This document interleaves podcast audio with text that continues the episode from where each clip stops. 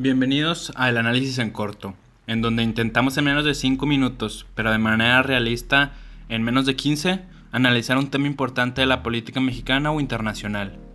Mi nombre es Humberto Peña y te recuerdo que si quieres estar enterado de todo lo que pasa en el mundo de la política, puedes seguir a Política en Corto en Instagram. Y también puedes seguirme a mí en mi cuenta personal, arroba humbertman123. El tema de esta semana que más que un tema es como un chismecito, es todo lo que está pasando con Ricardo Anaya. Este fin de semana, a través de un video en sus redes sociales, el ex candidato a la presidencia mencionó que va a salir del país, ya que la Fiscalía General de la República, que es la encargada de investigar los delitos, inició una investigación en su contra a raíz del caso Odebrecht, la conocida y corrupta constructora brasileña. Anaya mencionó que se trata de una persecución política y que es una investigación comandada por el actual presidente Andrés Manuel López Obrador, como parte de una guerra sucia porque le tiene miedo. Hace unos meses, Anaya declaró sus intenciones de volver a competir por la presidencia de la República y ha estado visitando diferentes municipios de la República, entonces por esto se crea como esta figura de oposición entre AMLO, el actual presidente, y Anaya, un posible futuro presidente. Pero bueno, recordemos también que en 2018 Ricardo Anaya compitió por la presidencia y quedó en segundo lugar, precisamente por detrás de AMLO. Y también es importante decir que no es la primera vez que investigan a Anaya, ya que cuando era candidato también hubo algunos cuestionamientos acerca de su patrimonio. Pero bueno, primero empezaré hablando un poco sobre el caso de Odebrecht, al que supuestamente está ligado a Anaya, para después hablar un poco sobre la estrategia que está llevando a cabo y lo que esto puede significar para el ex candidato, y después daré brevemente mi opinión sobre el caso. Odebrecht, que creo que sí se pronuncia así, una disculpa si no, es una empresa constructora que se ha visto envuelta en escándalos gigantes de corrupción, no solo en México, en toda América Latina.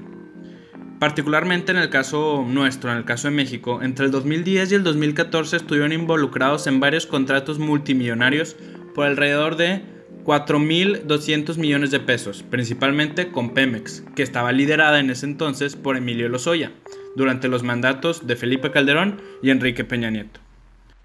En países como Brasil, Colombia, Perú y prácticamente en todos los países en los que tuvo presencia Odebrecht, han estado iniciando procesos penales e inclusive encarcelando a funcionarios públicos por involucrarse fraudulentamente con esta empresa. Pero hay un país, un país donde realmente no ha pasado nada, o bueno, prácticamente nada. Un país donde no ha caído nadie, y ese país es México, en donde cinco años después tenemos la impresionante y decepcionante cantidad de cero personas presas.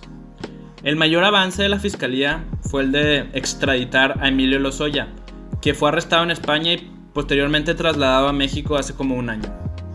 Como parte de la investigación se le dio un criterio de oportunidad. En palabras más entendibles, le dijeron, si nos dices qué fue lo que pasó y quiénes están involucrados, tal vez no te metamos tanto tiempo a la cárcel. Y aquí es donde entra el sujeto principal de la historia de hoy, Ricardo Anaya. Entre los tantos sujetos que mencionó Lozoya aparece el nombre de Ricardo Anaya, quien supuestamente aceptó sobornos por 6.800.000 pesos en efectivo de parte de Luis Videgaray, cuando el panista era diputado federal a cambio de votar a favor de la reforma eléctrica impulsada por el entonces presidente Enrique Peña Nieto, una reforma que evidentemente era benéfica para la empresa Odebrecht, que sigo sin saber si estoy pronunciando bien, una disculpa.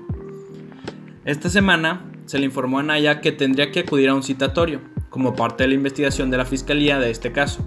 A través de un video en sus redes sociales dijo que no concordaban las fechas entre el supuesto soborno y su periodo como diputado, y que esto era parte de una guerra sucia y que es, él es inocente. Sin embargo, y a mi parecer de manera sospechosa, a nadie mencionó que se iría del país en calidad de exiliado político. Por su parte, AMLO le contestó que si es inocente, que no se preocupe, y le comentó que vaya a declarar que es inocente, inclusive que se ampare si es necesario. Además, el presidente comentó que él ni lo está persiguiendo porque no tiene nada que ver con la fiscalía ni con el Poder Judicial que son organismos autónomos. Definitivamente este caso está dando mucho de qué hablar, más que todo por lo dramático que es Anaya, donde hace videos y se muestra totalmente como la víctima y se compara con personajes históricos de la historia mexicana. Si se muestra que Anaya es culpable, para algunos va a quedar como un mártir, que es perseguido por la oposición y que le tienen miedo. si no es arrestado, quedará como el héroe que logró vencer a AMLO y a todo su sistema autoritario. Al menos, eso es lo que pretende Anaya.